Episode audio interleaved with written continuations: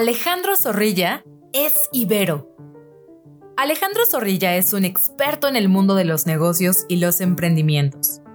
Después de trabajar en importantes despachos legales, se dio a la tarea de construir una empresa con base tecnológica que ha llamado la atención de los inversionistas más famosos de México. Su objetivo, llevar felicidad a cualquier parte del país a través de las flores y entregar a los floricultores un pago justo por su trabajo en la preservación de las más hermosas especies. Soy Ibero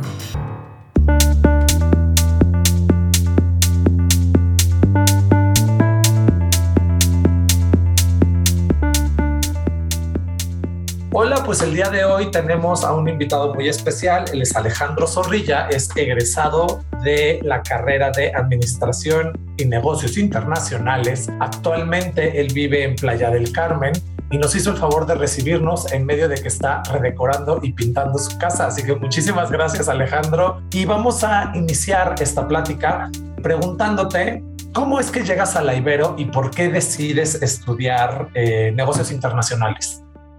¿Qué tal, Luis Felipe? ¿Cómo estás? Eh, pues primero, mil gracias por la invitación. De verdad lo agradezco mucho. Ibero ha sido para mí una universidad muy, muy, muy importante. Eh, sin duda es mi alma mater y no sabes de verdad cómo, cómo la quiero.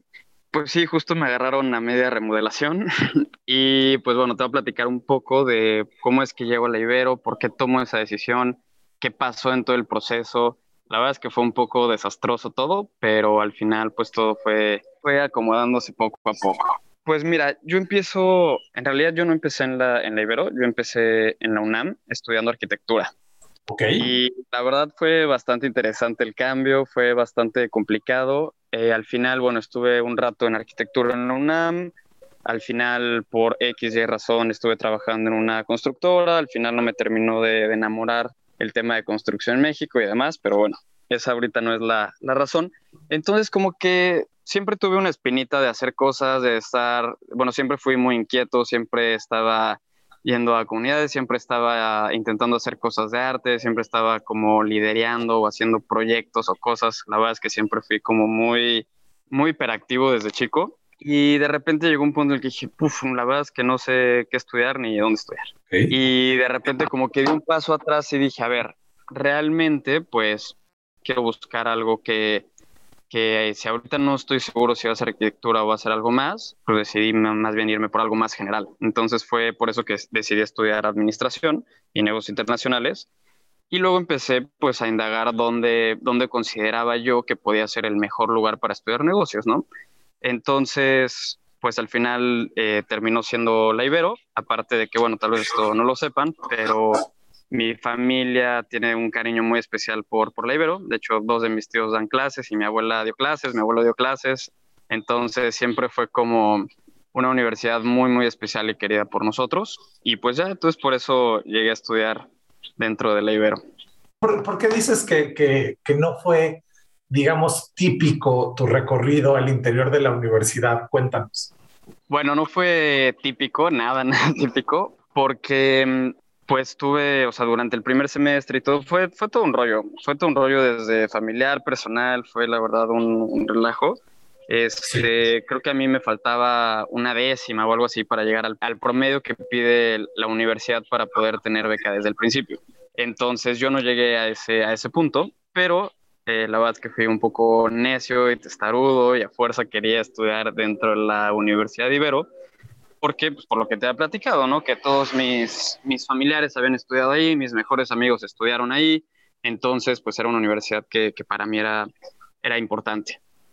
Entonces, pues nada, empecé el primer semestre, me acuerdo que pedí dinero prestado, empecé a trabajar desde el primer semestre, entonces era, era muy cagado porque pues era el único, yo junto yo y otro amigo, éramos los únicos ahí de trajecito y corbatas de primer semestre, entonces ya te imaginarás que, pues entre que nos molestaban, entre que era risa y así, pero pues sí, la verdad es que era muy simpático ver a dos güeyes en primer semestre yendo de trajecito y corbata, pues yo creo que varios decían, puta, pues qué se sienten estos cuates, ¿no? Entonces, pues nada, eh, empecé, empecé a, a, trabajar, de repente, pues tuve la, la mala fortuna que eh, al, al, final tuve una materia que no me fue tan bien, creo que me necesitaba 8-8, una cosa así, para poder solicitar beca. Eh, es hasta tercer semestre y pues resultó que saqué 8.7. Entonces fue, fue un drama, fue un relajo, fue un tema ahí bastante, bastante intenso, entonces al final como que no sabía realmente si podía lograrlo, si no. Al final obviamente mi, padre se terminó enojando, entonces dijo que ella mejor no. A mí la verdad eh, las calificaciones, eh, los títulos y los papeles nunca me han importado. Eh, siempre fue más bien un tema de, pues de aprender. Entonces, yo desde chico siempre como que aprendía y me metía a cursos o te lo juro, yo creo que el mejor maestro que he tenido ha sido YouTube. Eh, entonces siempre me ha gustado como aprender y estar ahí como por mi cuenta. Y, ya, y entonces de repente dije, oye, pues a ver, voy a darle un, un poquito de freno, ¿no? Eh, porque ya estaba también teniendo entre problemas que si solicitaba este financiamiento, de que si solicitaba este préstamos con familiares, con amigos o quien fuera, entonces como que quise darle un, un, momento de paz, de tranquilidad y dije, bueno, a ver, vamos a, replantear las cosas. Y pues justo replanteé esto, ¿no? Que al final a mí lo que me importa y lo que me gusta era, era el estudiar, el aprender, el conocer gente, el conocer gente buena, este, dentro del campo, ¿no? Y poder también, eh, también ampliar tanto tu conocimiento como tu círculo. Entonces, pues bueno, para no ser el, el tan largo, pues resultó que tuve ahí un par de maestros que, que me echaron la mano. Entré de, literal, de, de oyente y también medio de contrabando a la universidad en segundo semestre. Entonces, pues iba a tomar clases, literal. Entonces le preguntaba a los maestros si podía tener clases de oyente y que, bueno, si en algún punto retomaba la universidad, pues me guardaban las, las materias. Eso supone que pues, no, no se puede. Eh, pero la verdad es que todos fueron muy, muy, muy accesibles y al final, pues no, terminé ahí eh, estudiando, ¿no? O sea, terminé estudiando, terminé teniendo los exámenes, terminé teniendo ahí, al final creo que varios de los no sabían y, demás. La verdad creo que esto no hubo, no tuvo ningún problema. Y bueno, para no sé cuánto largo, al final, pues en todas las materias había sacado 10. Eh, la verdad es que le eché bastantes ganas. Fueron, sí te puedo decir que, que no, fue fácil. Eh, fueron épocas bastante, bastante duras. Y bueno, mm, me tocó por suerte que uno de los maestros con los que estaba, con los que estaba tomando clases, pues estaba eh, dentro del consejo de maestros. Este, luego me presentó a gente de FIXAC, que es el patronato de, de la Ibero eh, entonces, pues nada, eh, pues empezamos a platicar, empezamos a ver tema de, de, mi caso y demás. Y bueno, para tampoco hacerles el cuento largo, pues al final resultó que me dieron ahí dos becas, una por parte de, de la Ibero directamente y otra por parte de FIXAC. Sí me tuve que esperar, obviamente, como es el protocolo hasta el tercer semestre y demás, pero bueno, fue la verdad un, un apoyo que yo le agradezco infinitamente a, a la universidad en especial este, a, Dina y a, bueno, a, varias personas, a Kurchenko, este, en fin, hay una lista sin fin de, personas que me estuvieron apoyando en esa parte. Y pues era eso, ¿no? Al final, pues creo que fue un caso bastante atípico. La universidad, pues no se lo creía que me había metido de contrabando. Pero bueno, al final, pues todo resultó bastante bien. Eh, de hecho, hace apenas hace poco, yo me tardé muchísimo tiempo, de hecho, en terminar la universidad porque pues como estaba trabajando y estudiando, pues no, no, no, podía meter todas las materias y ya, pero la verdad es que fue, fue un camino bien, bien padre, este, fue muy bonito todo lo que me dejó la universidad, eh, gente importantísima, gente súper querida, me dio también muchísimas experiencias, por ejemplo, ahí apliqué para las becas de movimiento estudiantil y, y, para todo, entonces al final, pues gracias a la universidad me fui un año y cachito fuera de, de México a estudiar fuera, y bueno, al final, pues la verdad es que se me abrieron eh, los ojos, se me abrió el mundo, se me abrió todo. De hecho, pues, hoy en día lo que me dedico es gracias a ese intercambio. Entonces, pues nada, ha sido, un, la verdad, un, un, camino bien interesante, bien padre. Yo estoy súper agradecido con, con, la universidad. Sí, fueron épocas duras, no, no te voy a mentir. Era de levantarme a las 5 de la mañana, porque aparte, para terminar de fregar, yo vivo hasta el sur. Entonces me hacía hora y media más o menos, o a veces hasta dos horas para llegar a la universidad. Había veces que yo lloraba, literal, así lloraba en el tráfico. De hecho, por eso vivo en Playa del Carmen, porque no me gusta la Ciudad de México, no me gusta el tráfico. Aprecio mucho el tema de calidad de vida. Eh, te repito, pues justo fue, fue algo para mí bien padre y estoy muy agradecido por, por la universidad, por haberme dado tantas oportunidades, abrirme tantas puertas y pues nada, ese fue como el camino atípico que tuve dentro de la universidad. Bueno, pero lo que es una realidad es que tú también fuiste un alumno atípico que, que, que sí querías y que demostraste que tenías interés y por eso recibiste ese apoyo. Un poco siguiendo la historia que me estás dando, ¿a dónde fue el intercambio y por qué ese intercambio es lo que da pie a arrancar un negocio que ahorita, pues digamos, importante en, en tu sustento, por así decir?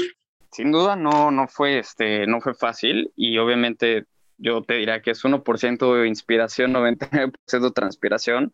Eh, eran unas friegas de levantarme a 5 de la mañana, llegar a clase de 7, trabajar de, bueno, ir a clase de 7 a 9, luego de 9 a 6 ir a trabajar, luego de 6 a 10 otra vez clases todos los días y a veces los de la oficina dos veces por semana me hacían regresar. Entonces, eh, sí, definitivamente, pues si quieres algo atípico, también tienes que ser atípico y tienes que, pues sí, la verdad, perdón el francés, pero pues chingarle. Sí. Eh, entonces, pues nada, al final todo esto fue, fue desatando que, pues también como entré temprano a trabajar, pues creo que tuve ahí cierta experiencia que a mí me, me, ayudó y me gustó muchísimo porque muchas cosas que yo veía en la universidad las veía también al mismo tiempo en el trabajo. Y pues muchas veces había cosas del trabajo que resolvía gracias a la universidad y viceversa. Entonces, eh, creo que eso fue muy, muy, muy padre. Eh, la Ibero me dio oportunidad de irme a, Barcelona. Ahí estuve un año y, cachito, pues en una universidad allá con la que hay convenio de, jesuitas, el IQS de, de, Barcelona. Y luego a la Ramón Llull, porque creo que no podías estar dos semestres en la misma, una cosa así.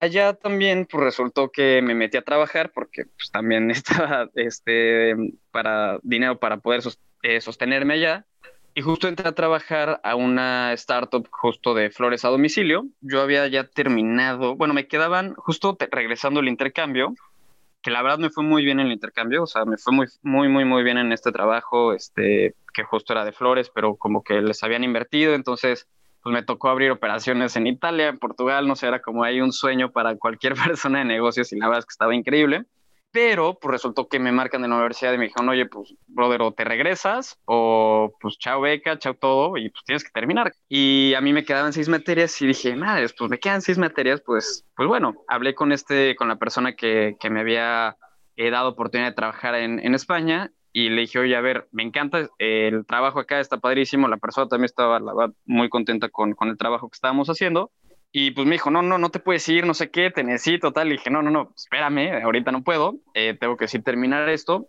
Le dije, pero son seis materias, regreso y pues ya, o sea, termino estas seis materias en un semestre y me regreso, ¿no? Mi plan en realidad era regresarme, pero eh, resultó que justo las materias que tenía estaban seriadas. Entonces, si yo quería llevar unas cuatro, tenía que llevar otras dos y demás. Entonces fue todo un rollo y para no hacerte el cuento largo, terminé acabando esos cinco meses, se terminó volviendo en un año y medio.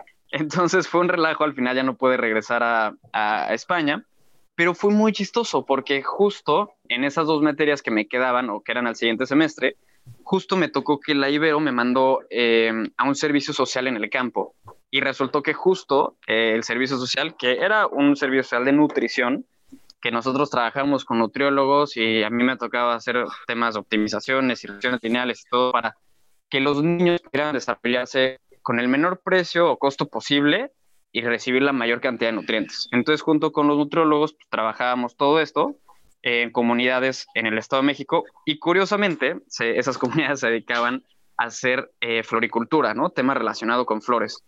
Entonces fue muy chistoso porque dije, órale, me acabo de regresar de, de, España, ¿no? Tengo como en fuego todo este rollo de las flores y de repente regreso y, y justo el servicio social me manda a un lugar de flores. Dije, puta, pues o es el destino o algo, pero pues algo me está diciendo que pues por ahí va el camino, ¿no?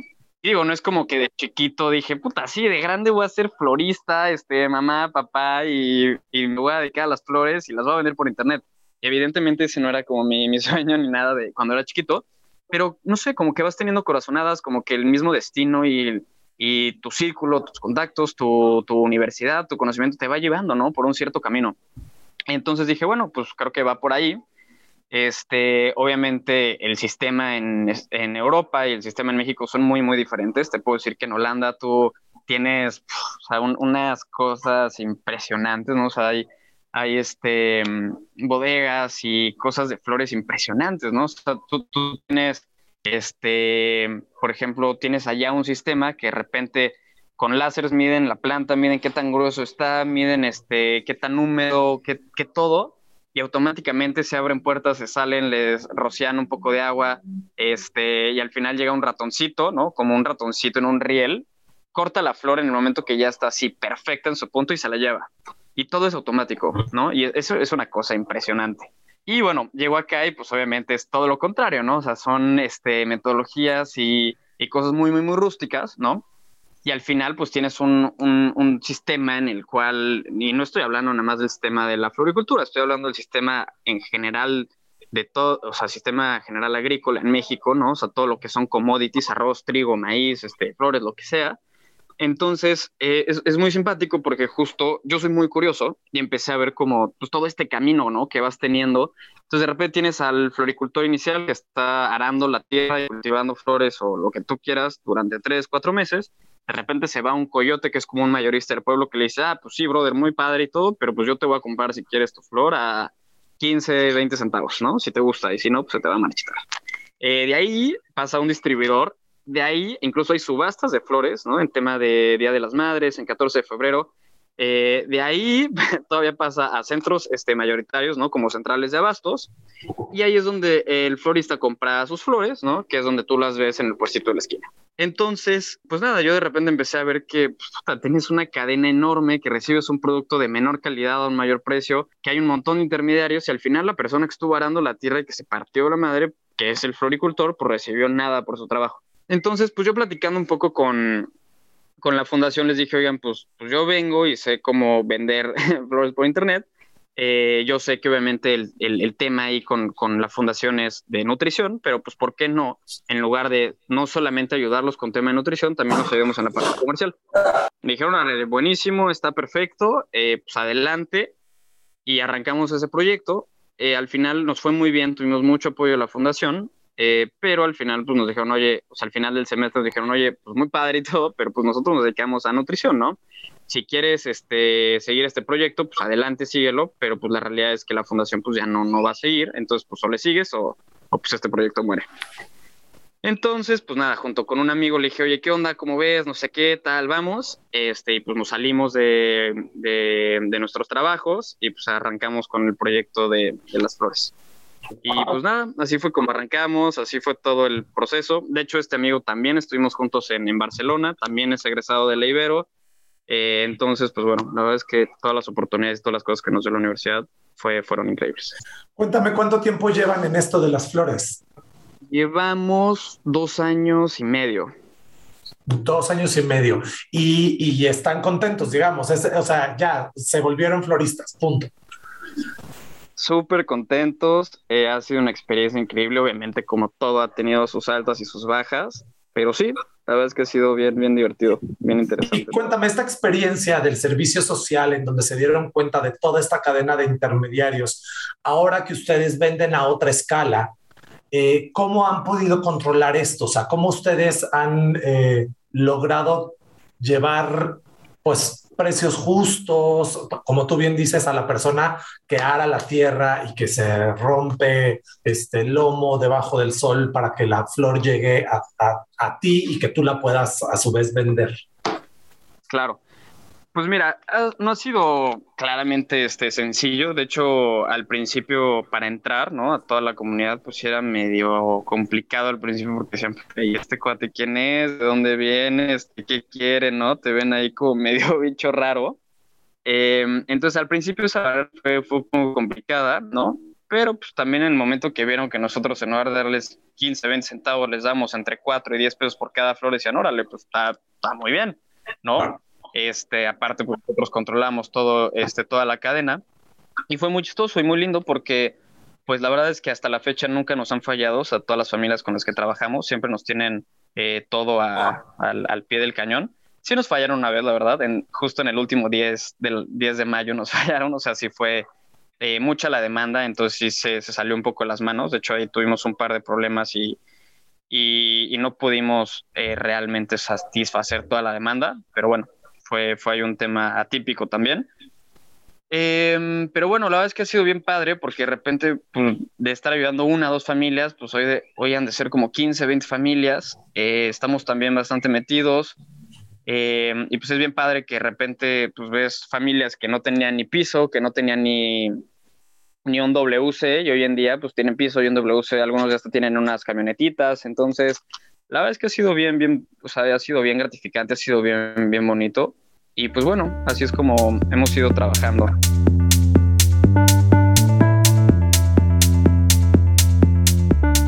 Y Alejandro, ¿tú crees que esta experiencia del servicio social de alguna manera cambió tu visión del negocio y tu visión del entorno? Porque finalmente tú ibas a hacer una cosa de nutrición y encontraste una, una, una, puerta, una oportunidad y como bien dices, como eres inquieto y como siempre te gusta averiguar, eh, descubriste a partir de una experiencia previa que esa puerta podía ser aprovechada y llevar precios más justos y todo esto.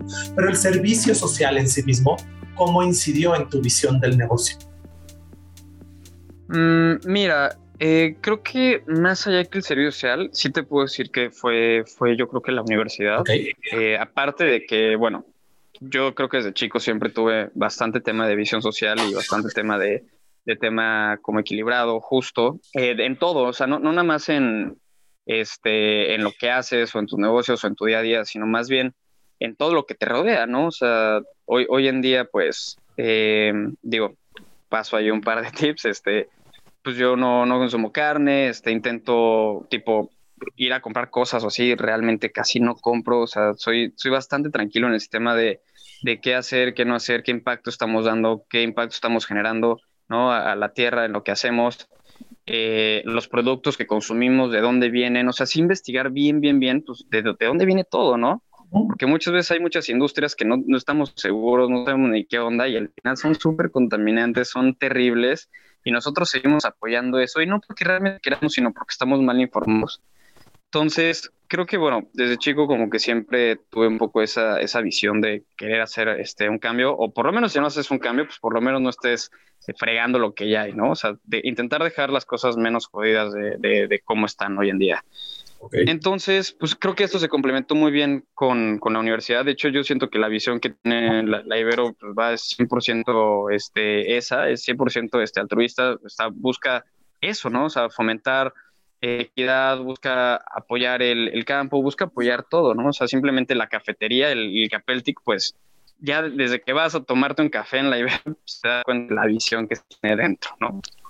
Entonces, pues a mí esto me hizo mucho sentido. Creo que algo que también me, marcó mucho fue el profesor Jorge este, Smeke, que, mm, que, él me platicaba, ¿no? Y bueno, siempre al final de las clases nos decía, em, nos decía, no luchen por ser los mejores abogados, arquitectos, administradores, este, médicos de México, ¿no? Siempre busquen ser los mejores este, abogados, arquitectos, este, profesionistas para México, ¿no? O sea, no, no busques ser el mejor, sino busca ser el mejor para, ¿no? Y esto, la verdad, pues yo creo que nos lo repitió tanto que pues sí se te queda, ¿no? Y hoy, hoy en, al día después de 6, 7 años que, que, pasó esto, pues me sigo acordando.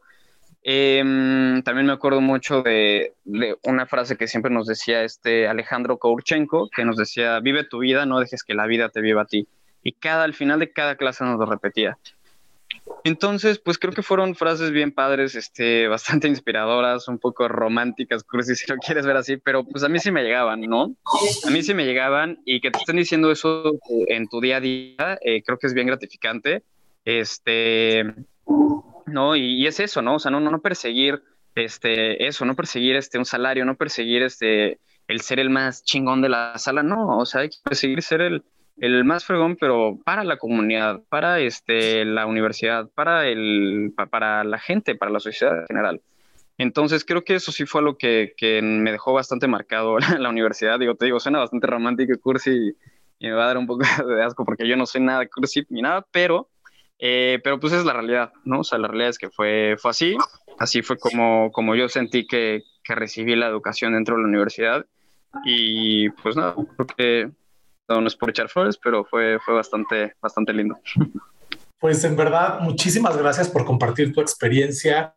La verdad es que yo creo que no dijiste absolutamente nada cursi, sino al contrario, fuiste muy honesto a partir de una experiencia pues de lucha, de, de rajarte el lomo y de salir adelante. Mis respetos, en verdad, me da muchísimo gusto conocerte. Gracias por el espacio. Y pues no te interrumpimos más, te dejamos que termines de pintar tu casa. Esperemos que quede increíble. Este, y, que, y que la disfrutes mucho y que siga creciendo eh, el negocio de las flores de manera justa para los trabajadores. Y yo creo que sí se pueden hacer negocios como lo están haciendo ustedes, de manera justa y con buen beneficio para la comunidad. Pues muchísimas gracias, Felipe. Sí, yo también creo que hoy en día, y digo esto lo dejo ahí un poco al aire, si vas a crear un proyecto, em, pues ya hay demasiadas cosas en el mercado, ¿no? O sea, ya no puedes inventar, ya no hay un hilo negro. Entonces, creo que si tus proyectos o tus cosas o tu visión, aparte de tener un impulso, tienen algo más allá, creo que ahí es donde le estás dando al clavo, ¿no? Porque cualquiera puede vender flores, pero pues no cualquiera puede vender de la forma en que vendemos, ¿no? Cualquiera cualquiera hoy en día puede hacer lo que sea, ¿no? Entonces hay que buscar una forma diferente de hacer las cosas. Entonces, pues creo que sí es una parte importante. Bueno, en proyectos, negocios, este, tu día a día, pues hay que procurar estar así. Alejandro, ¿cómo se llama tu negocio que nunca dijimos cómo se llamaba? Ah, es Verbena Flores. Verbena Flores, así que ya saben, si quieren comprarse una hermosa flor con un precio justo y con un negocio bien hecho, busquen Verbena Flores en, en, redes, ¿ok? Y hoy, tenemos, bueno, hoy en día es Verbena Flores, que son flores a todo México, y también tenemos Verbena Box, que son unas cajas que son con regalos y cosas especiales ahí para, porque también para hombres, porque nos pedían muchas cosas de, oye, es que yo, aparte de flores, quiero un regalo este, para hombres, ¿qué tal? Y le dijimos, no, también las flores puedes regalar para los hombres, pero pues creamos también hay unos productitos nuevos. Entonces, ahí verbena flores y verbena box. Pero pues, bueno, perfecto. Pues, muchas gracias. Muchísimas gracias. Suerte con esa casa que quede poca madre. muchas gracias. Pues muchas gracias. Les mando un fuerte abrazo a todos y pues que estén muy bien.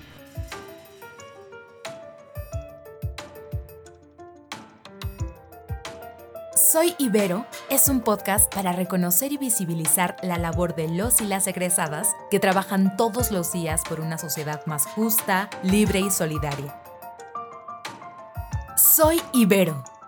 Disponible la primera temporada en plataformas de audio y en el sitio ibero99.fm. Soy Ibero. En los podcasts de Ibero.2 vamos tras la innovación Ponte al centro de las charlas de Almon Hernández con líderes poco comunes de organizaciones civiles y activistas en el podcast Tiene Onda. Onda. Escucha su primera temporada en plataformas de audio y en Ibero2.cloud. Ibero.2. Música para pensar.